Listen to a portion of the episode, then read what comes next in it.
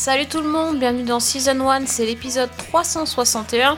Et pour cet épisode euh, bien bien bien chargé, il me fallait bien quelqu'un euh, de la team Season 1 qui, euh, qui était prête à tout affronter, à voir tous les dangers.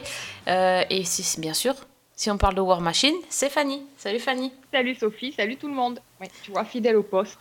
Ouais, fidèle au poste, euh, prend des vacances, mais elle a vu encore plus de d'épisodes que tout le monde. C'est bien, on, on est bon. Voilà. Ouais.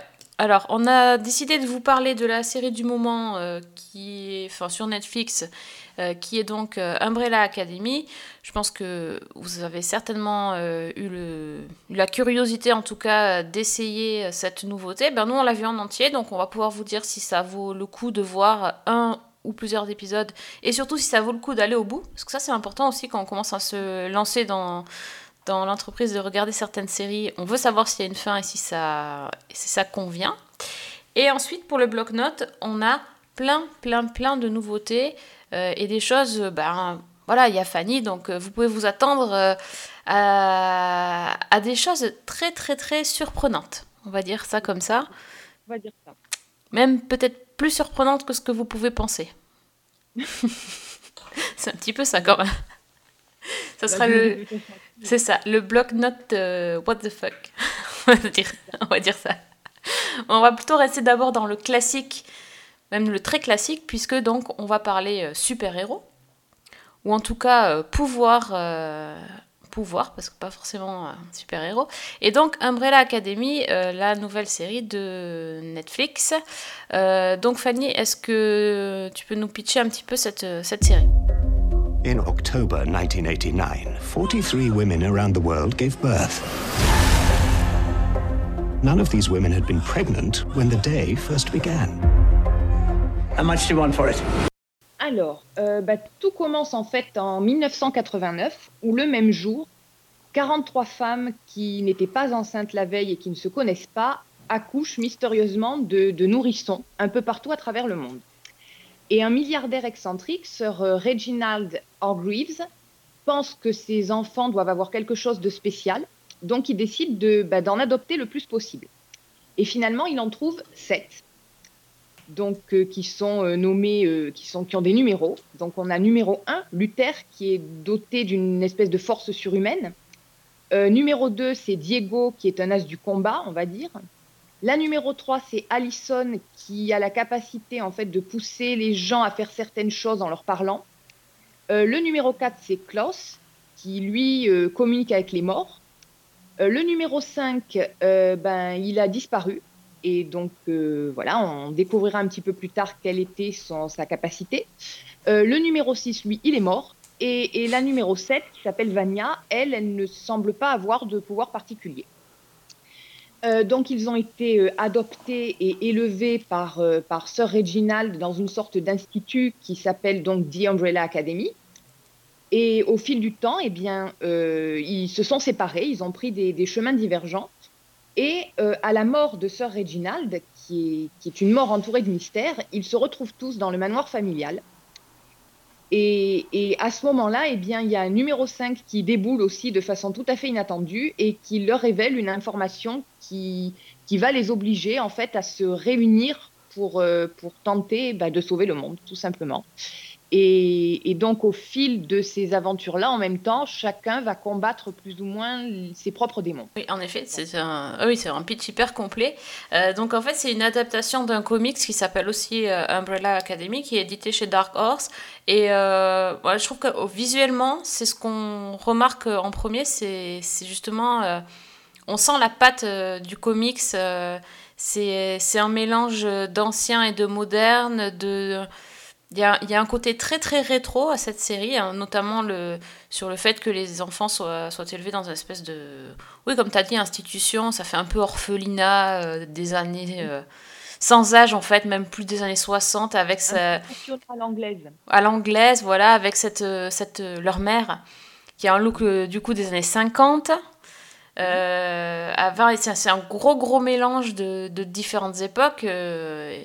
Et pour, pour preuve ce- la deuxième partie de la saison. Et, euh, et du coup, ça, ça fait très comics, je trouve. La mise en scène est effectivement très graphique. Il y a beaucoup, beaucoup de scènes qui sont très visuelles, qui ont un côté presque chorégraphié, Oui. et qu'on imagine Mm. tout à fait euh, en, en planche de comics. Ouais. Et tout comme les titres, euh, les titres d'épisodes, enfin les, les, les- pardon, les titres de séries, de la série qui apparaissent à l'écran euh, sous forme de, avec euh, le jeu du parapluie à chaque fois à trouver et, et l'inscription euh, Umbrella Academy, je trouve vraiment c'est c'est vraiment hyper visuel et, et, et ça c'est pour moi c'est le point fort. euh, Enfin, il y a deux points forts. Le premier point fort, c'est vraiment la- le visuel. Et le deuxième Mhm. point fort, c'est le point de départ, en fait.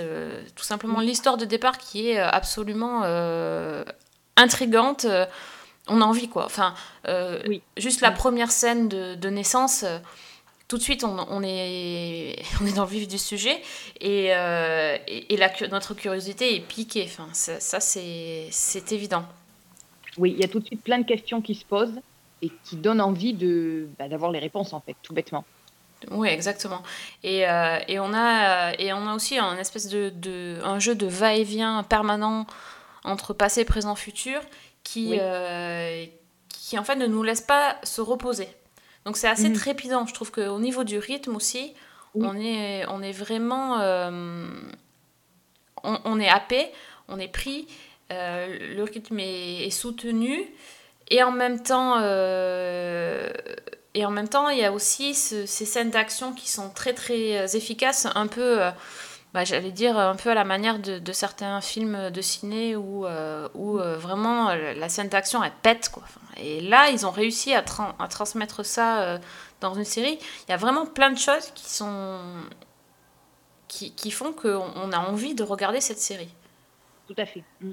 Et je m'attendais pas en fait. Franchement, euh, je, je trouve. Enfin, moi j'en avais un peu marre, à vrai dire, de, de regarder des trucs de super-héros. J'ai un peu tordu le nez. Je me suis dit, bon, euh, un groupe. En plus, un, un truc de groupe de super-héros, je, je voyais déjà les, les Defenders ou, euh, Ouais. ou les- l'autre côté, la Legends of Tomorrow. Ça n'a absolument bah, rien à voir. On est dans, dans, dans des choses totalement différentes. On est plus, en- entre guillemets, dans le réel plus ancré dans le réel, même si euh, il y a des, c'est pas du tout, euh, c'est pas du tout réel. Enfin, c'est c'est assez, euh, c'est assez contradictoire ce que je dis. Non, mais le côté groupe, déjà, est pas mal atténué parce que finalement, pendant une bonne partie de la saison, chacun fait ses affaires de son côté. Oui, Finalement, la série devient surtout chorale vers la fin. Et j'ai l'impression, moi, que dans les premiers épisodes, on les suit un petit peu, euh, on suit un peu chacun des personnages, euh, indépend- pas indépendamment, parce qu'ils sont quand même liés, mais euh, ils sont pas ensemble, en fait. oui, et puis surtout au, au départ, on suit quand même euh, numéro 7 qui, qui est celle qui a pas de pouvoir. Donc euh, Voilà. forcément, on n'est on n'est pas euh, tout de suite plongé dans, dans le truc de super-héros, on est plus dans l'histoire familiale. euh, un peu euh, une famille très très dysfonctionnelle certes mais on, on est dans comment comment ils ont grandi comment ce, ce milliardaire Art les a les a élevés comment ils ont géré les pouvoirs mais c'est pas vraiment on les voit pas spécialement combattre entre guillemets les- des méchants c'est ça la différence aussi. Il n'y a pas le le Némésis ou euh, qu'on peut trou- qu'on pourrait euh, attendre euh, dans, dans un truc de super-héros. Donc La seule chose, c'est les deux agents qui sont à la poursuite de numéro 5, oui. Qui petit à petit gagnent en- un co- le côté un petit peu, comment dire, j'allais dire des méchants, mais non, en fait, quand on y réfléchit. Mais ce sont les deux finalement Oui. qui, euh, qui sont à la tête de, de- de ceux qui traquent numéro 5. Oui, comment il s'appelle? Cha-Cha et... Je sais Euh, plus. Cha-Cha, ils ont des noms débiles. Euh, oui, ils, ils sont... euh, Moi, j'ai pas trop aimé ce côté-là, en fait. Les, Oui, les, les, les- Comment dire? Les agents à... C'est difficile. Les agents à la recherche de, de nos héros, là, ils sont tellement ridicules et tellement caricaturaux que... C'est censé être décalé, c'est fait, c'est fait exprès, Oui. mais... euh, Ah ouais, Hazel, il s'appelle, oui. Euh, c'est- super décalé, euh, certes, mais c'est pas c'est pas ce qu'ils ont fait de mieux, hein, on va dire. euh. Alors les acteurs, c'est assez spécial aussi. donc Mary J. Blige, c'est quand même une chanteuse. Et euh, alors lui, euh, lui il est bon. hein, c'est celui qui était dans, dans Mindhunters. Oui, exact. Je sais plus comment il s'appelle. Il est qui joue un tueur en série dans Mindhunters.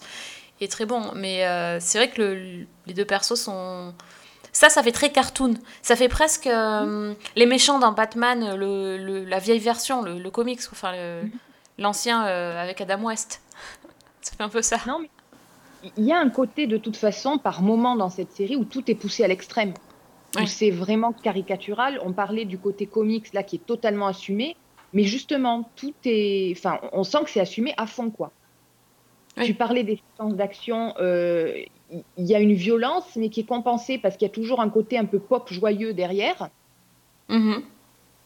Donc euh, ça aussi, ce, ce- ce côté-là qui est très décalé et qui est euh, ouais, limite caricature, bah, finalement, moi, ça m'a pas tellement gêné parce que on sent que bah, c'est voulu, c'est revendiqué et donc du coup, pour moi, ça passe. Oui, c'est quand tu dis euh, par la par la hum, qui est atténuée, oui, parce que la, la musique en fait est très Oui. pop. Il y a, il y a une bande son euh, qui est super et qui, qui est hyper joyeuse euh, quand des gars, quand des mecs se font euh, exploser la cervelle, quoi. Enfin, Ouais. c'est c'est vraiment ça. Ça, ça s'est vu dans d'autres séries. Hein. C'est euh, ou à la manière un peu de, de Kill Bill. Oui. Tu vois, ou à des gommes tout, et puis c'est c'est une magnifique chorégraphie, mais bon, t'as as le sang qui gicle partout, enfin, c'est un peu ce, ce, ce style-là. Mais, mais c'est vrai que la, la musique joue beaucoup. D'ailleurs, si vous, si vous aimez euh, cette musique, euh, là, euh, ils ont fait une playlist sur Spotify. C'est assez Oui. sympa à, à- à réécouter sans les images. Donc euh, oui, il y, a des- il y a des choses euh, chouettes. Après, moi, euh, je vais quand même être un petit peu critique sur, euh, sur cette Oui. série-là. Il y a matière. pour moi, c'est un peu du fast-food. Oui, mm, mm. Voilà, alors c'est pas forcément... c'est pas forcément négatif, dans le sens où tout le monde aime bien aller au fast-food de temps en temps. On est bien d'accord. Ça coche un peu trop toutes les cases de la, de la série à, à binge-watcher. Mhm. Euh, voilà, série Netflix, quoi. En fait, c'est ça, c'est... euh, Il y, a, y, a, y, a y a la musique, il y a la mise en scène, il y a les, y a, y a le, les flashbacks, il y a, y a plein de choses. Donc tout est là, mais en fait, tout est déjà vu.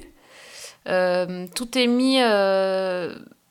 voilà, enfin, il y a, il y a des scènes pas très intéressantes aussi quand même, qui sont... On commence un peu à s'endormir ou des dialogues un peu longs, et Mhm. ils arrêtent et ils mettent une scène d'action rythmée, donc du coup tu replonges dedans. Euh, parfois t'as t'as pas trop envie de continuer, puis ils remettent le cliffhanger euh, qui va bien à la fin pour, euh, pour continuer. Donc bon, on, on a tout ce qu'on aime, on a, mais euh, je suis pas certaine que la série va non plus rester dans les annales. C'est- C'est c'est comme le repas au McDo, on, on l'apprécie sur le moment, et puis euh, bah, le soir on a encore faim quoi. Pour moi, il y a aussi le fait que, on l'a dit, le point de départ est quand même très fort. Il y a plein de questions qui se posent. On a envie d'avoir des réponses.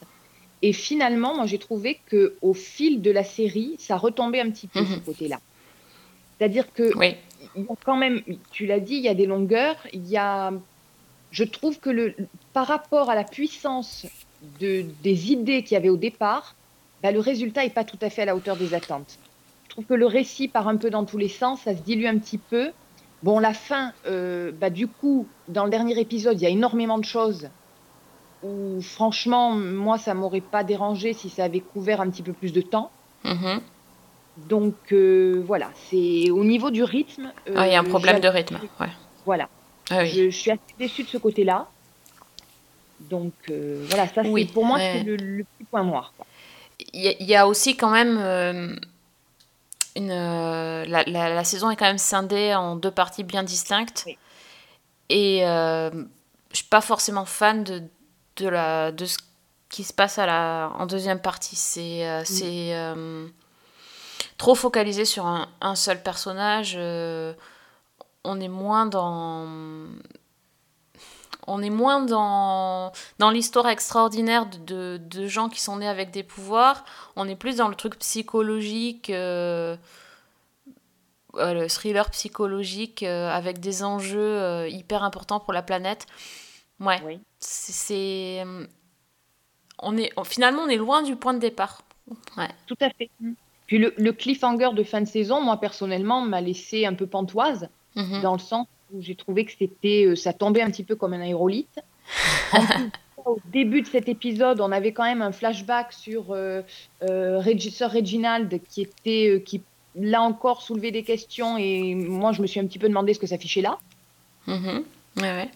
Donc euh, voilà. C'est non, c'est assez bizarre en fait comme, euh, comme série. Oui, finalement, moi, je, enfin après, euh, je ne connais pas le comics, donc je me demande est-ce qu'ils ont vraiment suivi l'histoire du comics ou est-ce qu'ils ont pris le point de départ du comics et après ils ont ils ont mis dans ils sont partis dans la, dans la direction de leur choix? Je, je, je sais pas est-ce qu'est-ce qu'ils ont prévu pour la suite, Euh, mais c'est vrai que bon. On est, on, est, on est censé être focalisé sur 43 enfants, j'ai envie de dire quid des autres quoi. Enfin, Qu'est-ce qui s'est passé Pourquoi Tout ça, on en, ça, on n'en sait rien. C'est hyper frustrant. Tout à fait. Donc euh, là, euh, rien que pour ça, bon. Euh, après, moi, je, je- je- voilà, je, je suis, je suis un peu méchante en disant que c'est du fast-food, mais j'ai quand même passé un bon moment. Euh, je trouve que les acteurs sont, euh, sont assez sympas. Euh, Robert euh, il est génial. Euh, c'était lui qui était dans Misfits, c'était Nathan dans Misfits, c'était déjà lui qu'on adorait, et le retrouver c'est un vrai plaisir, il est, il est top. Euh, Ellen Page, elle est, elle est pas mal aussi, moi je l'aime bien. Euh, Tom Hopper, il est trop, trop, très très bien. Enfin, voilà, il y, a- il y a. il- Aidan Gallagher aussi, qui Ah est oui. numéro 5, je trouve qu'il est, euh, il est exceptionnel. il est très très bon. C'est rare d'avoir Mhm. des, des gamins. Pour Aussi- expliquer un petit bon. peu, bon, pour faire un mini spoiler, on, on le découvre assez vite. En fait, son, son pouvoir à lui, c'est qu'il peut voyager dans le temps. Et en fait, c'est donc un gamin, mais en fait, c'est un homme âgé qui est coincé dans le corps d'un gamin. Oui, donc c'est pas euh, évident à jouer. hein. Qui a toute la maturité, également tout le cynisme par rapport à ce qu'il a vécu, mais euh, voilà, c'est. enfin, moi, j'ai trouvé euh, excellent. il, est, il est très très bon. Non, franchement, oui. euh, c'est, il n'y a, y a rien à, à dire sur le cast. C'est vraiment un bon moment. Il y a des trucs Oui.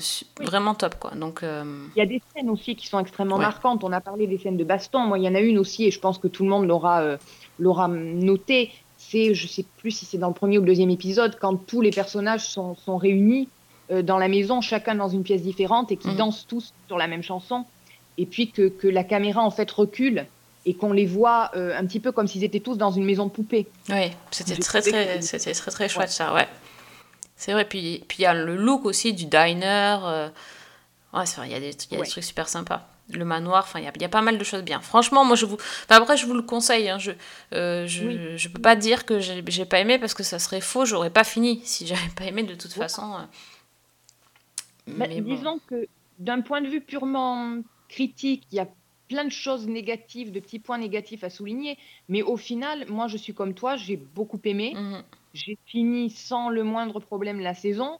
Je pense que je regarderai la deuxième sans problème aussi. Donc euh, Ouais. voilà. quoi. Tout à fait. Ouais, ouais, c'est, c'est bien résumé. Donc, euh, bon, de toute façon, euh, vous avez les 10 épisodes disponibles sur Netflix et je pense que quand vous aurez vu le premier, vous aurez envie de voir le second. Sauf si vraiment vous avez une allergie aux super-héros et encore que c'est pas vraiment une histoire de super-héros. Il y a plein de choses. Donc, euh, ouais, donc il y a- il y, a vraiment pas mal, de, pas mal de choses à voir sur cette série-là et vous, vous allez vous éclater euh, visuellement parlant. euh. Il y a beaucoup d'humour aussi. Ouais. Euh, Ouais. Il y, a, il y a une scène aussi où il y a un camion de glace qui fonce sur, bah, sur les deux agents dont on parlait tout à l'heure au son de la chevauchée des Valkyries, mais euh, joué par le- la musique du camion de glace. Oui. C'est quand même assez énorme. Ouais, c'est vrai, c'est bien trouvé. Ouais. Ouais, ouais, ouais. Il y a pas mal de trucs sympas. Donc, euh, on vous conseille donc Umbrella Academy. Les 10 épisodes sont euh, sur Netflix. I have adopted six children, gifted with abilities far beyond the ordinary. I give you the Umbrella Academy. Euh, donc, on va passer à notre bloc-notes euh, très très varié euh, cette- ce- pour, ce, pour ce numéro. Écoutez, on vous a préparé des choses, c'est quand même assez incroyable. On va commencer, je pense, par le plus classique. Et, on va partir après en live, je pense. Là, on va aller en crescendo. On va aller crescendo, là. Euh, donc la, la- la première série dont on voulait vous toucher deux mots, c'est euh, Whiskey Cavalier, euh, qui est la nouveauté de ABC et qui va bientôt arriver sur TF1. Euh, et quand on dit classique de chez les classiques, c'est un petit peu euh, une série qu'on a déjà vue, pratiquement. Oui. Hein, puisque en gros, on suit un, un agent du FBI. Euh, le Whiskey Cavalier, en fait, c'est son nom de code. Et euh, ben, on va, il, il est pas bien dans sa vie personnelle, donc on sent que quand même il a un petit peu de mal à être concentré sur son boulot. Et donc on se dit que ça, serait bien qu'il fasse équipe avec quelqu'un. Et euh, au final, pour, vous la faire courte, il va se retrouver à faire équipe avec euh, une agente de la CIA qui s'appelle Frankie. Et évidemment, euh, en gros, le pilote, ils passent leur temps à dire, ils, font équipe, qui est le chef. Voilà, c'est leur, préoccupation numéro un, qui est le chef, et ils essayent de se faire le plus de crasse possible euh, pour prendre la tête de la mission, par exemple enfermer l'autre dans le coffre, le menotter, enfin tout plein de choses, euh, tout ça pour être seul à, la tête de l'opération et pas partager la vedette. Donc on sent venir, euh, on sent venir les, choses euh, à, à cinq- à 150 km là. sur, sur le duo de, qui se déteste et qui après va finir par s'apprécier. Donc je, je dois vous avouer que vu mon pitch, je suis pas hyper enthousiaste, mais, mais euh, bienvenue dans les années 90. Oui, tout à fait. Voilà. C'est ça. C'est, euh, toi, t'as vu, vu, moi j'ai vu qu'un épisode, j'ai pas eu envie de voir, mais toi, t'as vu la suite? Oui, j'en ai, vu deux. Je pense pas que j'en verrai trois. D'accord, donc le deuxième, tu me confirmes que c'est. euh, C'est- Ben, disons, le premier, il y avait des moments qui étaient assez amusants. Le deuxième, euh, pas du tout, en fait. Ok, d'accord. Ça continue à vouloir être drôle, mais pour moi, ça ne marche pas. Ouais, d'accord, ouais. Bon, écoute, euh, dans le rôle de, donc, de, de, de l'agent du FBI, c'est euh, Scott Foley, qui était dans Scandale, par exemple. Et sa partenaire, c'est. euh, comment elle s'appelle euh, Lauren Cohen. Bon, elles font le job, hein. On peut pas dire que. Oui. Ah, Mais enfin, quand on a vu Castle, par exemple, voilà. euh, c'est pas Castle, hein. on, est, on est loin du compte. euh, voilà, on sait depuis dans tout quand on regarde les séries américaines, on sait que les agents de la- du FBI et ceux de la CIA peuvent pas se piffrer. Oui, c'est, ça revient souvent, mais euh, ben, ben, nous non plus, on n'a pas trop trop envie de devenir, de les voir, donc j'ai envie de dire c'est moche, mais voilà, ça Par a l'air. les décors, Ouais. les décors sont quand même top. On sent que c'est tourné sur place, quoi. mhm. Ah, Donc, Voilà, euh, un point voilà. positif. Quand même souligner le, le petit point positif. bel effort. Voilà, oui, c'est ça. Mais non, sinon, c'est vrai que vraiment, il y a un côté, pour moi, il y a un côté un peu grotesque Oui. qui ne passe pas, quoi. Qui n'a pas la légèreté que je pouvais trouver justement dans Castle. Et voilà. Bon, après, il y a peut-être des gens qui, eux, ont, ont aimé ces épisodes. Moi, j'avoue que non. Mais. Oui, et puis alors à la fin du, du, du pilote, euh, finalement ils vont plus être deux, mais ils vont être une team, euh, une équipe de, de cinq personnes, euh, un peu comme dans Scorpion ou, ou NCIS Los Angeles. L'équipe est formée, franchement, c'est c'en est ridicule la façon dont, dont, dont c'est fait, puisque ça, Mhm. ça se fait vraiment en, en un claquement de doigts. euh, ils passent de, l'agent solo à une grosse team de 5 qui vont être meilleurs potes. euh, Enfin. Voilà, le. Moi, j'ai juste passé la moitié de. Enfin, pas la moitié, mais les dix, les dix premières minutes à, me dire mais qui est ce mec euh, qui, qui, qui est dans la série, là, le noir Ah, mais c'est Chris, de Tout le monde déteste Chris. Ah, c'est. Voilà. Ah, ouais, il a changé. Puis après, deux scènes après, ah ouais, il a changé. je me suis dit, Hmm, je suis pas très concentrée sur l'histoire.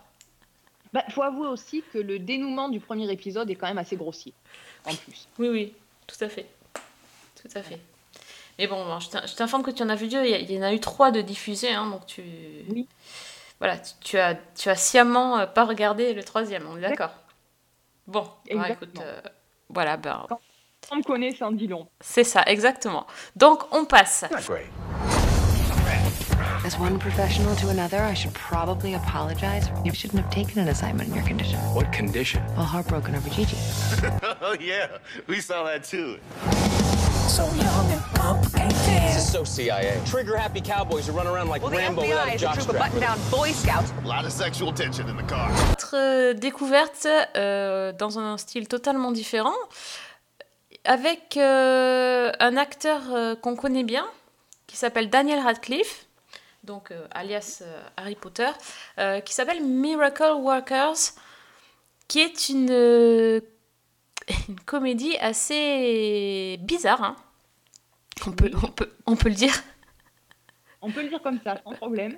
Comment décrirait ça? On dirait sur une, co- une comédie sur le, une comédie de bureau, mais au paradis, enfin dans les, ou, une espèce de The Office avec Dieu comme euh, comme chef? C'est ça. C'est à peu près ça, je pense. C'est très très très euh, spécial. Donc, euh, donc Daniel Radcliffe, en fait, il, joue un gars qui, qui travaille pour, euh, pour le département, enfin pour le, pour le paradis, pour le département des miracles. Ça, ça existe, hein. il, y a, il y a- des services qui s'occupent de, de réaliser des miracles sur Terre, mais bon, c'est quand même tout un job parce qu'il faut pas que ça se voit trop. Enfin, il y a tout un truc euh, hyper, hyper euh, vachement bien expliqué et tout. Et alors, euh, le pauvre Daniel Radcliffe, lui, il, est carrément dans, dans une espèce de sous-service, un peu le mec du sous-sol, quoi. Il est au département des poussières. Donc tu t'es dit, mais c'est quoi ce truc? Et, il essaye en fait de, de pas trop modifier le cours des choses, de, de faire des, des petits. euh, Par exemple, il est en charge de faire, euh, de faire en sorte que le mec qui, qui prie, euh, enfin qui dit ah, si- faites en sorte que je retrouve mes clés, que le mec qui retrouve ses clés. On est, le miracle, Voilà. c'est ça pour lui. Enfin, c'est, on est loin de Bernadette Soubirous. Hein. C'est, c'est voilà, c'est c'est juste je vais retrouver mes clés ou le truc que j'ai fait tomber par terre dans mon appart. Donc il, il fait en sorte que vraiment il, il déplace le, moins de, poussière, de, choses euh, possibles pour que ça se remarque pas trop son travail. Euh, sauf que pas de bol, en fait, il va, avoir une, coéquipière qui, va débarquer et qui, elle, euh, ben, elle a envie de tout, changer, elle a envie de faire plein de trucs. C'est la, la, fille bah, qui est toute enthousiaste et qui a envie de faire plein de choses. Et ça, il va être déjà obligé de, cohabiter avec une autre personne. Et, euh, et donc, euh, cette, cette jeune fille, elle est tellement enthousiaste qu'elle va décider de- d'aller voir Dieu et de faire un pari avec lui. euh. Et donc, c'est juste n'importe quoi, en fait. Quand je raconte, je suis en train de me dire, mais qu'est-ce que tu, tu es en train de dire? Et il faut savoir que Dieu est quand même un- une personne bien loin de, de l'image qu'on pouvait s'en faire, puisqu'il est complètement dépressif, il en a à peu près rien à faire de tout. Et si je vous dis qu'il est joué par Steve Buscemi, qui est d'ailleurs presque Dieu, le Dieu des comédiens, je pense qu'on a fait le tour de, de la chose.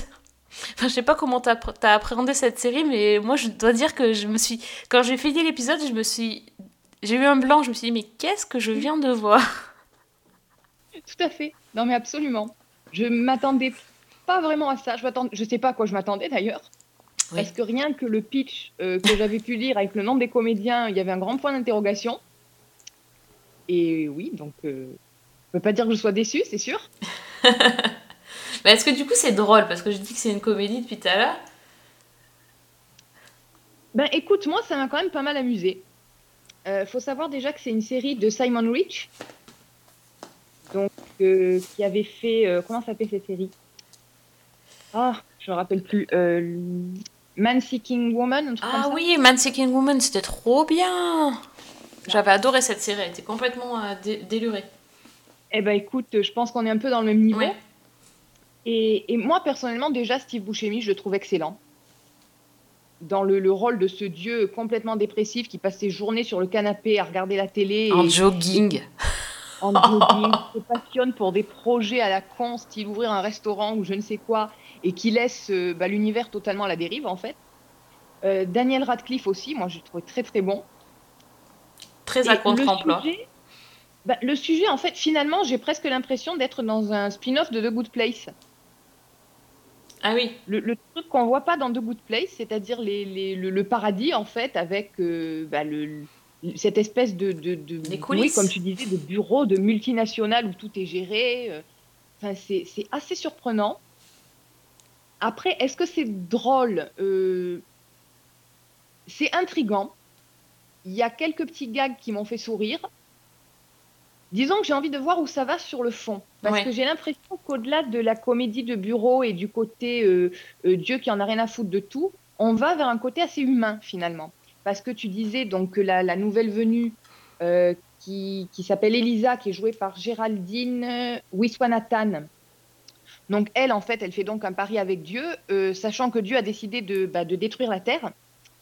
Et donc son pari à elle, c'est qu'elle va euh, en fait euh, réussir à, accomplir un miracle sous sept jours avant que, Dieu détruise la Terre. Et le truc en question, c'est euh, en fait, il y a deux, deux personnes qui ont demandé au ciel de rencontrer l'âme sœur. Donc voilà, elle a décidé de, s'atteler à cette tâche-là. Sauf que, bah, évidemment, rien ne va se passer comme prévu. Et, de ce côté-là, moi, je trouve que c'est plutôt, euh, bah, c'est plutôt intriguant, c'est plutôt séduisant. Donc j'ai envie de voir où ça va, en fait. Ouais, Je trouve que tu as trouvé le bon mot, c'est amusant. C'est pas drôle, C'est hyper cynique de toute façon. Enfin, après, on, on, on peut pas s'attendre de, de ce style de comédie qui, qui est autre chose que cynique. C'est très très cynique, mais c'est amusant parce que bah, parce que c'est quelque chose qui n'existe pas. C'est un peu comme The Good Place, quoi. Enfin, personne n'avait jamais fait une, euh, Oui, mm, une comédie de ce style. Et là, les, les coulisses du paradis, enfin, ou le, le- ouais, les, ouais, la comédie de bureau au paradis, enfin, fallait y penser quand même. Donc effectivement, c'est c'est intriguant. Alors, y a, y a- ça vient de la chaîne TBS. Euh, je pense pas que ça soit, ça sera diffusé ici euh, chez nous. Euh, Je crois si? qu'elle est présentée, elle est présentée au festival Sérimania, par contre, Ah. il me semble. Web Cérémonie, c'est à Lille. Hein. Faut, faut Oui. aller loin. hein. Et, euh, et voilà, il y a sept épisodes. Est-ce que c'est fait exprès d'ailleurs? Je me suis posé la question. Euh, je pense, oui, Ouais. parce qu'il y a sept jours et Ouais. chaque fois, c'est euh, un jour de moins, en fait. Et puis le, le- la création du monde en sept jours, euh, vu qu'il veut le détruire, euh, Ouais, ça doit être un truc euh, du style. Ah, c'est bien possible. Donc voilà, ça s'appelle donc euh, Miracle Workers. Et c'est barré. I'm Craig. Welcome to Answered Prayers. You have arrived just in time. Two billion prayers received. We have to answer all those prayers. I generally try and shoot for three, four a day. Although, now that I've got you, a teammate, there's no telling what we can do. I'm thinking five, six, maybe as many as six. Anyway, big day ahead of us. Here's to the team. Cheers. Euh, ben, une autre série avec, euh, avec Dieu, enfin plusieurs dieux du coup, qui a repris euh, cette semaine, c'est American Gods, la, saison 2, qui est euh, diffusée sur Amazon Prime. Euh, que dire? C'est toujours aussi barré aussi, hein, dans, un, autre style. Donc moi j'ai eu le premier épisode, je dois avouer que j'ai pas tout compris, mais je ne pense pas avoir vraiment tout compris à la saison 1 non plus, tellement c'était complexe. Euh, mais donc euh, là par contre, on- ce qu'on sait, enfin, ce qui me tentait pas d'emblée pour euh, cette saison, c'est deux choses. On va commencer par le point qui fâche. pas de Gillian Anderson à la saison 2. Alors que c'est pour elle que j'ai regardé la saison 1. En tout cas, que j'ai fini la saison 1 parce que c'était pas toujours évident à suivre. Mais son rôle de média était tellement top que voilà, j'ai voulu voir jusqu'au bout. Et euh, Brian Fuller euh, est parti. Mm. Donc euh, voilà, ça c'est. Il y a le, le, le coproducteur, je crois, Neil Gaiman, qui était associé avec Brian Fuller sur la saison 1 et, et, et tout seul sur la saison 2. Euh, voilà, donc ça, ça- déjà, ça. Bon, c'est toujours un peu compliqué. Il y a eu pas mal d'histoires euh, ben, dans les coulisses. Euh, voilà, il y a eu ça. Et puis, donc, il y a eu cette, cette saison 1 très. très non, j'allais dire brouillon, c'est pas ça qui m'a un peu embrouillé parce que c'était super compliqué à suivre. Et pour preuve, le previously de, de, de ce premier, euh, premier épisode de la saison 2 est très très touffu, très long. Et on se dit, oui, effectivement, il s'est passé beaucoup de choses, c'est c'est très très compliqué. Donc en gros, on nous dit que euh, ben, ça y est, c'est l'heure de, l'affrontement euh, entre les anciens dieux et les nouveaux dieux. Euh, Il y a vraiment, on sent une ambiance très pesante et de, guerre qui va se préparer. J'imagine que la saison va être, centrée sur ça. Après, sur les détails de l'épisode, je dois avouer que bah, j'ai pas retenu grand chose. des scènes totalement surréalistes. Oui. Euh, beaucoup, beaucoup de personnages. En fait, ils ont. euh, comme ils ont été tous présentés. Parce en saison 1, si vous, si vous avez vu la saison 1, ils présentaient euh, en gros chaque dieu petit à petit. On, puisque on suivait le personnage de Shadow qui rencontrait les dieux au fur et à mesure de son, de son périple.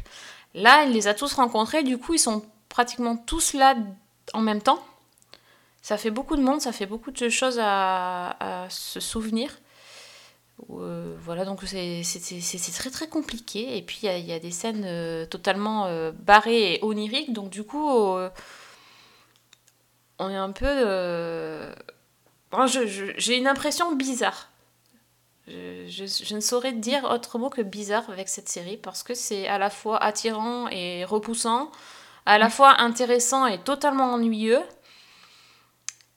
C'est une série étrange. J'ai l'impression un petit peu que ce premier épisode de la saison 2 est en train de bah, vraiment de jeter les bases de ce qu'on va voir, donc de cette guerre qui est en train de se déclencher entre les anciens et les nouveaux dieux, avec euh, Wednesday qui essaie de, bah, de réunir le plus de monde possible, en fait, qui rassemble ses troupes. De l'autre côté, on a aussi euh, Technical Boy qui, euh, bah, qui cherche Média, justement, qui, qui traque Média. Euh, je ne sais pas trop où ils vont aller, mais je peux me tromper, j'ai l'impression que ça va partir un petit peu plus dans l'action que la saison 1. Mhm. Et Il parle de marteau et tout ça, euh, donc euh, oui. Et puis les séquences oniriques, elles sont là, mais pour moi, elles étaient quand même un peu moins absconses qu'en saison 1, où il y en a où je suis passée complètement à côté, quoi. Ah, J'ai pas compris le truc de- du manège. hein. Ouais, non, ça c'est vrai qu'il y a quand même encore des points euh, qui sont pas très très clairs. J'avoue très franchement qu'il y a des moments où je regardais l'épisode, c'était joli à regarder, les images bougeaient, il y avait des couleurs, j'étais contente, c'est comme les petits. C'est ça. Et après, euh, voilà, disons qu'arrivé à la fin de l'épisode, j'aurais pas pu faire un résumé euh, complet et, et convaincant. Je suis pas sûre de tout. Il que fallait pas qu'il y ait une interro derrière, quoi. Voilà, c'est ça. Et bon, autant j'avais un petit peu la même réaction par rapport à une série comme Westworld, autant à la fin de la saison 2 de Westworld, ça va, j'avais compris, euh, c'est bon, c'était carré, ça allait. Là, American God saison 1, je suis toujours pas sûre d'avoir tout compris. Je suis même sûre qu'il y a des trucs euh, où je n'ai absolument rien entravé. Et je, je vais voir alors si la saison 2 rattrape un peu le coup, si j'arrive à relier les, les points ou pas du tout. Oui, parce que là, c'est ça part, ça part mal quand même. Oui, c'est c'est pas évident. quoi. Mais ce que tu disais est vrai, c'est-à-dire moi, c'est une série qui m'attire. Et en même temps, il y a parfois des moments où je me dis, mais qu'est-ce que tu regardes Et voilà. Je peux pas le dire autrement. Oui. Après, le, le point positif de cette série, c'est que quand tu appuies sur play, tu sais pas ce que tu vas voir. hein. Autant on peut dire dans, dans, dans Whiskey Cavalier, tu sais déjà, tu pourrais presque pitcher la saison complète. euh, Oui. Autant là, euh, tu sais même pas ce que tu vas voir dans les 100 minutes qui suivent. Donc euh, bon. Non, puis je suis contente, il y a Ian McShane, donc euh, Ah oui. Et très bon. excellent. Mais Et c'est vrai, ils, ils ont ajouté des, des personnes au cast, au cast et euh, Mhm. bah, ils- sur ça, il n'y a, y a pas de souci. Hein, ils, sont, ils se plantent pas du Ah. tout. hein. Voilà, ça c'est sur Amazon Prime, donc euh, voilà, c'est, c'est facilement euh, visible, mais moins facilement compréhensible, C'est ça. pour résumer le, la situation. Après, je ne sais pas, moi je n'ai pas lu le roman, donc peut-être que ceux qui ont lu le roman euh, trouvent ça limpide. Ben, Bah, Écoute, qu'ils nous fassent une fiche de lecture et qu'ils fassent tourner sur Twitter. Il hein. c'est ça. n'y a pas de problème, faites tourner. Ça serait pas mal. When people first came to America, they brought us with them. We are the ancient ones. And they'd build churches, cathedrals, or they erect a stone circle. Dear God, I hope you got the letter and I pray you can make it better down here. Gradually they abandoned us. Old, forgotten gods. Euh, ok, alors toi tu nous as... T'as vu des trucs euh, aussi euh, bien barrés toi, de ton, de ton oui. côté? Est-ce que ça oui, parle de Dieu? Si, hein Bah si. Euh, Est-ce que ça parle de Dieu? Euh, non. non. Non, ça ne parle pas de Dieu. Ah. Pas- Mais il y a quand même, enfin, on va quand même parler de choses un petit peu étranges aussi. On parlait tout à l'heure de Sérimania. Donc, euh, bah, écoute, c'est donc du 22 au 30 mars, je crois. Et il y a, euh, dans leur sélection, il y a plusieurs séries qui ont été diffusées euh, un peu partout à travers le monde. Et il y en a deux en particulier que, que j'ai vues et qui, à mon avis, valent le coup qu'on en parle, même assez brièvement. Donc, euh, je vais commencer par une série qui s'appelle Folklore. Alors, c'est en fait, c'est une série euh, qui a été diffusée sur HBO Asia et qui a été reprise euh, notamment en Espagne. C'est pour ça que je l'ai vue, en fait. Et en fait, c'est une série donc asiatique, une série d'horreur anthologique qui est, en fait, le concept, c'est six épisodes totalement indépendants, chacun confié à des auteurs et des réalisateurs de différentes nationalités, qui se passent dans un pays.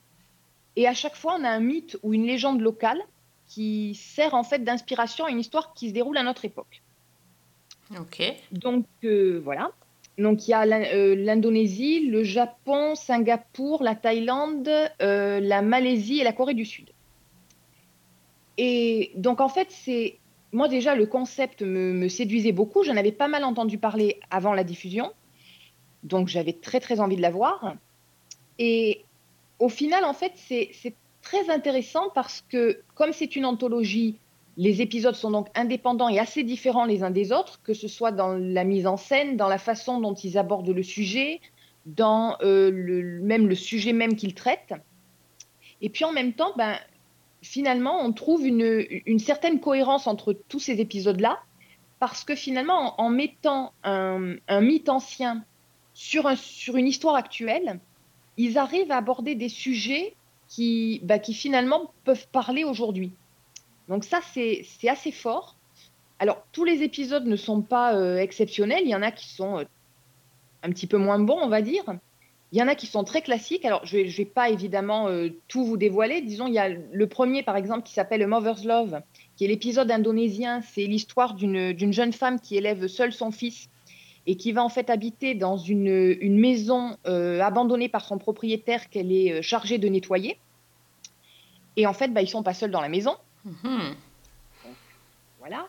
Et, et l'histoire euh, va traiter un petit peu de la relation entre cette mère et son enfant, parce qu'elle a une relation très très exclusive et très fusionnelle avec lui. Oui. Donc tout va prendre un sens un petit peu euh, exacerbé au, au contact des, des habitants de la maison. On a un épisode qui s'appelle Nobody, qui est le, le troisième de la série, qui est euh, l'épisode de Singapour, qui est en fait une histoire de, de l'histoire d'un sur un chantier, on découvre un cadavre, le cadavre d'une jeune femme, et la jeune femme va venir se venger de ceux qu'elle tient responsables de sa mort. Donc là aussi, c'est quelque chose qu'on a déjà vu, mais qui est plutôt bien traité. Et toute l'intelligence du truc, c'est qu'en fait, le, chantier sert de prétexte aussi à parler bah, des ouvriers immigrés, des conditions de travail. Donc ça aussi, c'est plutôt bien trouvé. Euh, Qu'est-ce qu'il y a d'autre? Il y a un épisode aussi, qui, l'épisode malaisien, qui s'appelle Toyol, qui est euh, en fait, ça se passe dans un petit village de pêcheurs où tous les poissons sont retrouvés morts euh, mystérieusement dans la rivière et le, le député local en fait va faire appel à un chaman pour essayer de trouver l'origine du problème. Le dernier épisode de la série, qui est l'épisode de Corée du Sud, s'appelle Mangdal et là en fait c'est l'histoire d'un jeune collégien qui est alors c'est une sorte de Norman Bates en devenir le gamin. C'est-à-dire euh, ouais, le psychopathe dans, toute sa splendeur. Et en fait, il commence à devenir complètement obsédé par une camarade de classe. Et donc déjà, l'histoire en elle-même est extrêmement malsaine et on va dire qu'elle va prendre une toute autre dimension euh, suite à un événement qui fait que la mère du jeune homme va prendre son parti dans l'histoire. Je ne vous dis pas comment. Donc ces épisodes-là, ils sont assez classiques, mais ils sont en général bien faits il y a toujours une tension. Ça fait pas vraiment peur, on va dire, bien que ce soit une série d'horreur. C'est plutôt dans, dans l'ambiance un peu particulière, un peu angoissante, un peu oppressante. Et, et tous les épisodes ont cette grande, ce grand mérite d'aller crescendo dans le, le côté, euh, le côté stress. Donc ça, c'est extrêmement bien fait. Et puis alors, les deux derniers épisodes que j'ai gardés donc pour la fin, parce que ce sont les deux qui m'ont le plus marqué, parce que ce sont sans doute les plus originaux et j'allais dire les plus, les plus asiatiques, c'est-à-dire les plus typiques dans la façon de faire. Alors, il y a le, le deuxième épisode de la série qui s'appelle Tatami. Donc, vous aurez deviné Ouais. que c'est l'épisode japonais. Et donc, en fait, on part d'une croyance selon laquelle les tatamis ont la capacité d'absorber les émotions des habitants des maisons. Donc, que ce soit la joie, mais aussi les doutes, la- les souffrances, la tristesse, euh, tout ce que les gens vivent est en fait enfermé dans les tatamis. Et on va suivre un jeune homme qui est en fait qui est passionné par cette légende et qui photographie les tatamis dans les maisons abandonnées. Et à ce moment-là, il reçoit un message de sa mère qui lui dit que son père est mort. Donc il retourne chez lui et il se retrouve dans la maison de son enfance sur le tatami euh, dans lequel il était quand il était petit. Et alors, point important, ce personnage est sourd-muet. Et donc, en fait, la première partie de l'épisode est entièrement tournée de son point de vue, ce qui fait qu'on n'a pas de son. Ah, Et, et c'est un épisode qui, en plus, est fait euh, en noir et blanc. Et qui est. euh, non, c'est pas lui qui est en noir et blanc, il est en couleur, celui-là. Mais c'est un épisode qui est extrêmement bizarre parce que ce personnage, en revenant chez lui, va commencer à avoir des visions, des espèces de séquences oniriques, des, des, des flashbacks de ce qui est arrivé dans son enfance. Et c'est extrêmement bien foutu parce que on a ce côté, donc le silence dont je parlais, les visions, le côté euh, surnaturel qui prend peu à peu le pas, l'explication psychologique derrière. C'est un épisode qui est un peu difficile à suivre. Euh, je sais que certains n'y ont pas compris grand-chose, mais il vaut la peine qu'on s'accroche parce que vraiment, euh, il, est, il est assez marquant. La fin est un petit peu en deçà, mais le, le cours de l'épisode en lui-même, le déroulement de l'épisode en lui-même est assez puissant. Et puis il y a mon préféré qui s'appelle Pob, qui est l'épisode thaïlandais, qui est alors c'est celui-là qui est tourné en noir et blanc et qui est un petit bijou de, de what the fuck, complètement, d'humour noir et de et d'horreur en même temps. C'est le plus gore de la série et c'est aussi le plus drôle. Alors en fait ça c'est l'histoire d'un journaliste qui est euh, en fait envoyé sur euh, couvrir le meurtre d'un Américain qui était euh, en- qui séjournait à Bangkok. Et quand il arrive sur place, eh ben, il rencontre l'assassin. Et l'assassin, c'est un fantôme qui s'appelle Pob. Et qui va lui raconter, en fait, toutes les circonstances du meurtre. Et c'est extrêmement drôle parce que c'est complètement décalé dans le sens. euh, ben, tout simplement, le, le journaliste, par exemple, tient un blog. Et, et Pob lui dit bah, écoute, euh, je voudrais que tu racontes ton histoire sur mon blog. Et Ah le journaliste, lui, lui dit mais il en est absolument pas question. Parce que je ne peux pas raconter que j'ai rencontré un fantôme qui m'a raconté une histoire de meurtre. Ça ne va jamais passer. Il lui dit Je vais me faire bouffer tout cru par les trolls. Et le fantôme le regarde et lui fait Ouais, mais moi, je suis pas un troll, mais je vais te bouffer tout cru si tu le fais pas. Ah. Et c'est tout dans ce côté ironique. Il y a une dérision qui est permanente. Et puis derrière, il y a des scènes extrêmement visuelles, extrêmement choquantes. Euh, la fin, franchement, elle fout les chocottes. Euh, Pauvre lui-même, il est pas mal du tout. Donc euh, voilà. C'est moi, c'est une série. euh, j'ai dit, j'attendais avec beaucoup d'impatience. J'ai été un petit peu déçue par certains épisodes, complètement emballée par d'autres. Au final, euh, je trouve que les, les six épisodes surtout sont cohérents entre eux, forment un tout qui est très intéressant, portent un regard sur une mythologie que ben, je pense que nos auditeurs sont comme moi, c'est-à-dire qu'ils la connaissent pas forcément Mhm. et ils arrivent à donner euh, ben, un, point d'ancrage dans, dans le- avec des problématiques actuelles, qu'elles soient sociales ou qu'elles soient personnelles. Et c'est très, très intéressant à regarder. C'est une expérience, en fait. Mais c'est une expérience qui vaut le coup. Voilà, donc ça s'appelle Folklore. C'est présenté à Sérimania. Ça a été diffusé sur HBO en Asie. Euh, je pense que c'est. Je crois aussi que ça a été diffusé sur HBO aux États-Unis en version sous-titrée. Donc euh, peut-être que en France, OCS va s'y coller. Je ne sais pas. J'espère. Parce que vraiment, ça vaut le détour. Oui, ça, ça donne vachement envie. hein. Tu vois, quand tu me parles d'horreur asiatique, tout de suite, j'ai pas tellement envie, euh, surtout après le, le, le, le bain de sang de Kingdom et tout ça, mais euh, C'est beaucoup moins gore. C'est beaucoup ouais, plus. ça... En fait, c'est le côté folklore qui m'attire. Ouais, non, mais c'est c'est pas mal fait. Vraiment, c'est bien pensé, bien trouvé. Et, Je pense qu'en plus de ça, s'ils décident de faire une saison 2, ce qui ne m'étonnerait pas, vu les, les bons retours qu'ils ont eus, il y a matière. Pour le coup, les réalisateurs sont tous des hommes. Et j'avoue que j'aimerais bien voir un petit peu une, une réalisatrice. Et oui, commandes ça de- serait pas mal, effectivement. Voir un petit peu le regard qu'elle peut porter. Bon, bah écoute, euh, je, je note alors donc folklore. Kali ini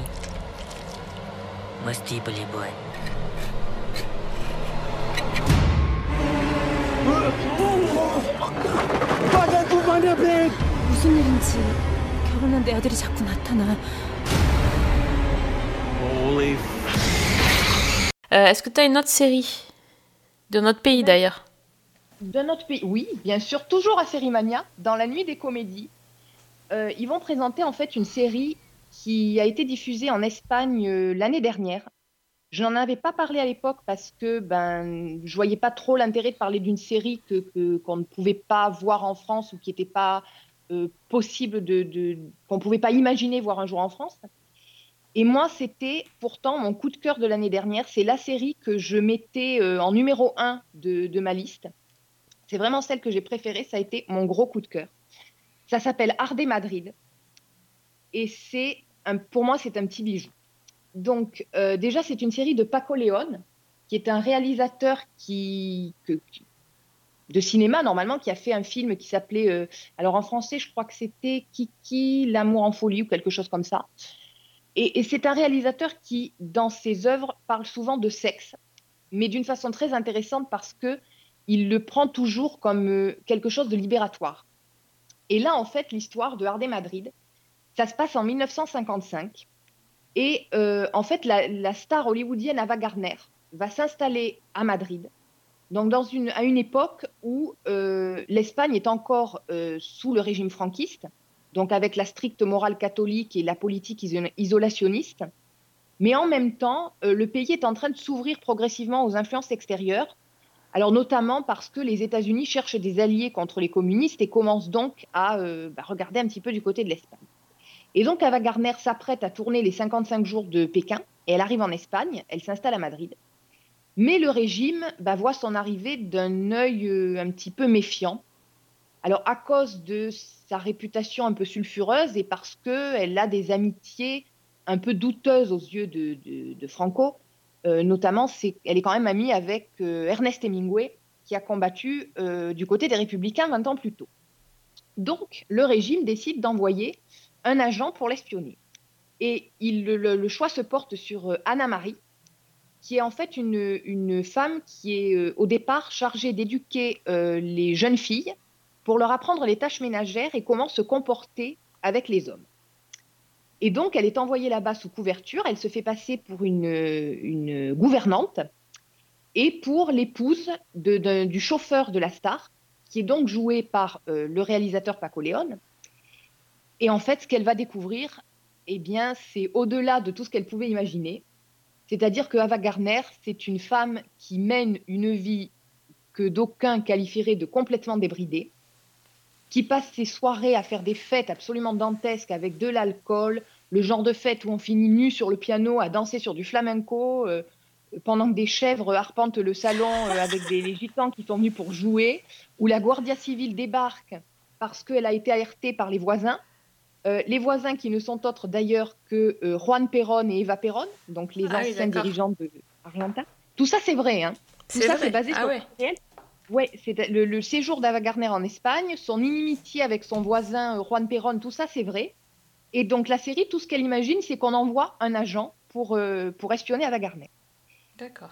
Et toute la série, en fait, c'est ce choc entre cette, cette Anna Marie, qui est donc une vieille fille un peu morose, austère, et qui est enfermée dans ce que le régime euh, franquiste lui a appris, et, dans la moralité euh, dans laquelle elle est, corsetée, et sa rencontre avec, euh, ben, avec Ava Gardner, qui est, qui est complètement libérée, qui assume complètement sa sexualité, ses amants, ses nombreux amants, qui, qui mène une vie, une vie de patachon, on va dire. Et à son contact, en fait, le personnage d'Anna Marie va commencer à s'interroger sur sa vie, sur son rapport au sexe, sur euh, son rapport à l'amour aussi, parce que bah, comme elle est censée être l'épouse du chauffeur, il y a une proximité euh, physique qui petit à petit va induire des choses. Mhm. Et, et tout ça, c'est en fait à la fois un portrait de l'Espagne à cette époque-là, qui est quand même avec ce côté un petit peu schizophrène, et puis le, le portrait de cette femme, et au-delà de, ça, bah, de la manière dont l'épanouissement peut venir de la sexualité. Alors, c'est une série, évidemment, comme vous l'imaginez, qui n'est pas à mettre forcément sous tous les yeux, parce qu'il y a des scènes assez osées. Là aussi, c'est entièrement tourné en noir et blanc, et c'est euh, d'une élégance et d'une... Il y a des scènes euh, absolument magistrales. C'est... En fait, c'est un petit peu Gatsby le Magnifique à Madrid dans les années 50. Et je trouve, moi, qu'il y a dans ce récit une puissance, une, aussi bien dans le sous-texte que dans la manière dont tout est montré, qui est, euh, qui est phénoménale. C'est vraiment quelque chose qui m'a emballé du début à la fin.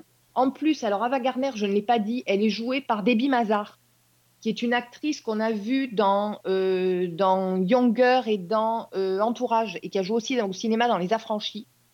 Elle est, alors tous les acteurs sont très bons, mais elle, elle est magistrale. C'est-à-dire que c'est tourné en noir et blanc, mais quand elle apparaît à l'écran, vous avez l'impression que c'est en couleur, tellement elle est magnifique. C'est beau elle ça. est, mais elle- ah ouais, non, mais elle est divine. Elle est, euh, elle est exceptionnelle. Euh, c'est au point que je cherchais un petit peu des, des photos parce que je prépare un papier sur la série tellement elle m'a, elle m'a touchée. Et je cherchais des photos de la série.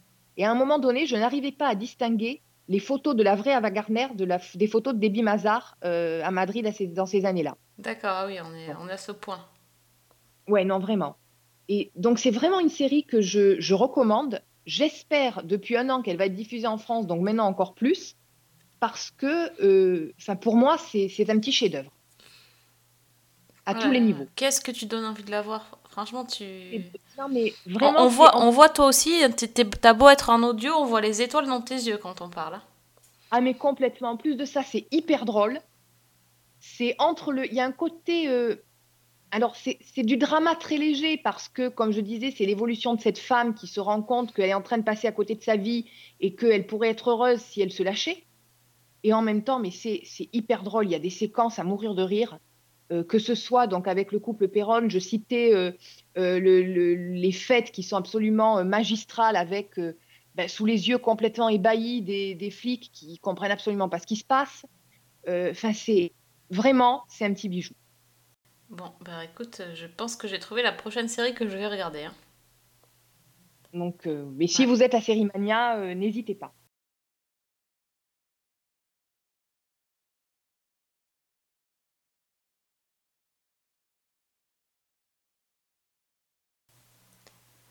Ok, il faut absolument que je la voie. Là, tu m'as trop vendu du. Ouais, ça a l'air tellement génial. Voilà, je, je te vois, je t'entends sourire. ça se dit Ah ça oui. Ah bah celle-là, il fallait que je la vende parce que je te dis, avec toutes les séries que j'ai vues l'année dernière et que j'ai que j'ai aimées, euh, celle-là, elle est numéro un et sans le moindre doute, loin devant. Bon, bah alors ça, s'il y a bien un truc. Redis le titre encore une fois. Ardé Madrid. C'est bon, c'est noté. ok. Euh, on a une dernière chose, non? Oui, le, le nom de la rose. Oui, Tu nous on as pas dit. euh, Ouais. Alors, euh, bah écoute, on- je vais faire assez rapidement parce qu'en fait, il y a eu, donc c'est une série de la RAI qui est diffusée actuellement sur OCS. Il y a huit épisodes et au moment où, où on enregistre, il y en a quatre qui ont été diffusés. Donc évidemment, c'est une adaptation du roman de Umberto Eco. Alors on va essayer de résumer euh, brièvement. Donc le, nom de la rose, l'histoire se situe euh, en l'an de grâce 1327 et nous avons le, frère franciscain Guillaume de Baskerville qui ici est joué par John Turturro, qui euh, se rend avec, avec son novice Azzo dans une abbaye bénédictine au nord de l'Italie pour une, en fait, une réunion avec une délégation papale, parce qu'on est à un moment où euh, l'ordre des franciscains est controversé et soupçonné un petit peu d'hérésie par la papauté qui est en exil à Avignon. Et, donc, euh, ben, le, Guillaume se rend un petit peu là-bas pour plaider sa cause. Et en fait, arrivé euh, sur place, il, apprend la mort d'un des moines qui a été retrouvé jeté du haut d'une fenêtre de la bibliothèque. Alors, à la demande du père supérieur, qui est joué par Michael Emerson, donc le, le Linus de Lost, euh, il va en fait, euh, Guillaume va commencer à mener l'enquête avec, euh, avec son novice. Et il va jouer en fait les Sherlock Holmes, un petit peu le nom de, de Baskerville ne doit d'ailleurs rien au hasard. Et, il va essayer d'enquêter, de, de découvrir ce qui s'est passé, à ceci près que à cette mort mystérieuse va s'en ajouter une autre, et que ben, au fil de, de, son, de son enquête, d'autres moines vont, retrouver, vont être retrouvés morts dans des circonstances assez violentes. Et donc, en fait, Guillaume et Atso vont se retrouver emportés dans cette espèce de, de mystère et de secret euh, caché dans l'abbaye, à travers la bibliothèque, les couloirs euh, labyrinthiques, euh, les cryptes. Et en plus de ça, ils vont se trouver face à un autre problème, qui est l'arrivée de Bernardo Guy, euh, le grand inquisiteur, qui est envoyé en fait par le pape pour, bah, pour enquêter là-dessus et pour, bah, pour enquêter aussi en même temps sur, sur les franciscains. Voilà. Alors la série, en fait, moi je l'attendais. C'est très paradoxal. Euh, le, le- le roman de Umberto Eco a déjà fait l'objet d'un film de Jean-Jacques Hano en 1986. Ah oui, c'était il y a si que- longtemps. C'était il y a si longtemps. Oui, j'ai été surprise quand j'ai vu ça en, en cherchant la date. Et moi, c'est un film que j'avais adoré. Donc, on rappelle déjà que Guillaume de Baskerville était joué par Sean Connery. Voilà, Sean Connery quand même. Voilà. Euh, et, et donc, j'étais. euh, c'est très paradoxal parce que j'avais envie de voir la série respecter ce qu'avait fait le film, mais en même temps, j'avais pas envie de revoir le film. Donc, le truc complètement schizo, qui, était assez problématique. Alors, la comparaison, elle est inévitable, même si elle n'est pas justifiée. Et, et au final, ben, je suis quand même assez convaincue par ce que j'ai vu jusqu'à présent. Euh, déjà, on va, je, je lève tout de suite le, le suspense. John Turturro, je le trouve excellent en Guillaume de Baskerville. J'ai été un petit peu déstabilisée au départ parce que il ne le joue pas du tout comme Sean Connery. C'est-à-dire que Sean Connery lui donnait un côté un peu malicieux, un peu euh, côté très spirituel, et je trouve que John Turturro prend une approche. euh, le personnage est un petit peu plus torturé, un petit peu plus sombre, et c'est pas forcément mal, c'est juste différent mais euh, c'est tout aussi convaincant pour moi et je, je trouve qu'il fait vraiment il fait vraiment le job. Bon. Ce qui m'a un petit peu ouais. En- ensuite bon il y a aussi euh, je parlais de, de de Michael Emerson. Bon ben en fait c'est Benjamin Linus de Lost mais euh, en, en abbé quoi. Donc il est parfait ouais. aussi dans le rôle. Non mais il est pareil. parfait tu sais Oui. le côté un peu matois un peu mystérieux. Euh, voilà donc il est top aussi. Ce qui m'a un peu déstabilisé c'est l'ambiance en fait. Parce que là où le film et le livre sont extrêmement gothiques, extrêmement sombres, extrêmement noirs, on est vraiment dans le Moyen Âge de l'époque sombre, là j'ai trouvé que c'était plus léger, qu'il y avait un peu plus de luminosité. Et finalement, c'est pas plus mal parce que c'est presque plus réaliste. La réalisation, il n'y a rien à dire, elle est top. Euh, L'histoire, il y a tout ce qu'on en attendait. Il y a quelques raccourcis parce que bah, forcément, huit épisodes, je pense qu'ils ont essayé de, de condenser un petit peu certains aspects pour approfondir le- l'enquête. Enfin, moi, personnellement, je trouve que ça donne une autre vision du roman. C'est pas plus mal. Euh, pour l'instant, je trouve que c'est très bien. Alors, au départ, j'étais un peu. euh, j'en ai, j'en parlais avec quelqu'un en disant que c'était un peu les enquêtes de frère Caffel. Donc, la personne l'a pris comme quelque chose de négatif. Ça l'était pas forcément dans ma bouche. Ça Euh, pourrait, personnellement, ouais. personnellement, j'accroche bien. Je trouve que c'est là aussi c'est très élégant. C'est moi ça me ça me plaît plutôt. Euh, J'ai envie de voir ce que ça va donner. J'ai pas de grosses inquiétudes parce que l'ensemble des quatre premiers épisodes est totalement maîtrisé. Il y a peut-être quelques longueurs, mais qui étaient aussi là dans le roman finalement. Donc euh, moi je, je suis assez convaincue. Je trouve que c'est vraiment une, une série qui fait ce qu'on attend d'elle en fait. C'est-à-dire que c'est ça en impose. Mais voilà, c'est on pouvait pas attendre autre chose de Oui, bah d'après oui, oui. C'est quand même un, un roman très célèbre, même le film est connu, donc euh, il fallait quand même qu'il fasse gaffe à, à ce qu'il proposait. Euh, c'est visible où ça? Alors c'est sur OCS, c'est diffusé actuellement sur OCS. D'accord. Je crois que, si je ne me trompe pas, c'est le mardi soir. À vérifier, mais en tout cas c'est c'est en prime time euh, sur OCS, deux épisodes par semaine. Ok, ah ben voilà. I already had a great desire to visit the library. I cannot allow you to enter. No one may, no one can. Even if you manage to enter, this library can protect itself.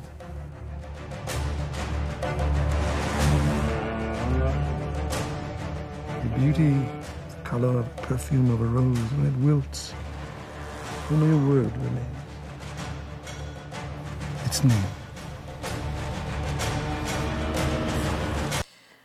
Bon, ben, on est quand même pas loin de Dieu hein, en même temps. hein. Voilà, on s'en rapproche. on s'en rapproche. On est très mystique cette semaine. hein, euh.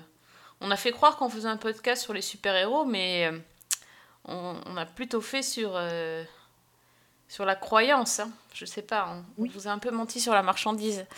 Bon, en tout cas, euh, je pense qu'avec tout ce qu'on vous a proposé, vous avez du classique et du très très éloigné du classique. Donc, euh, je pense que vous allez trouver votre bonheur parmi la, la sélection de la- de l'épisode. En tout cas, j'espère.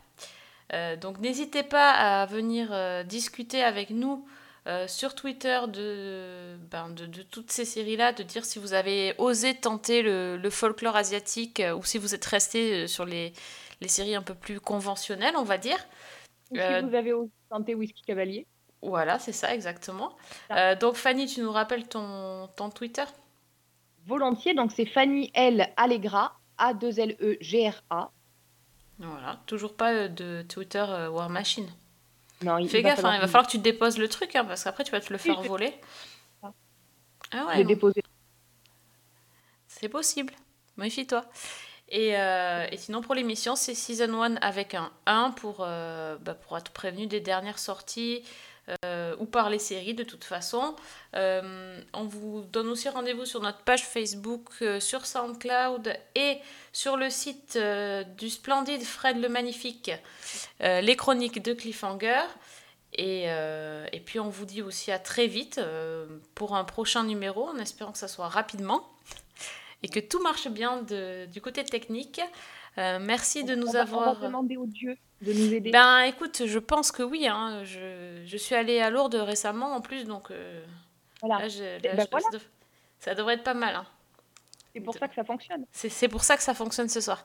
Euh, et donc, euh, Merci, mer- Steve merci Steve. À la Et prochaine. merci Daniel Radcliffe. C'est Daniel Radcliffe qui a, ré- qui a réparé la régie en fait. C'est ça en appuyant sur ces petits boutons. C'est pas loin. bon, mais merci à tous de nous avoir écoutés euh, délirer. Euh, on vous donne rendez-vous donc très vite pour un prochain épisode. Bonne semaine. Et bonne série.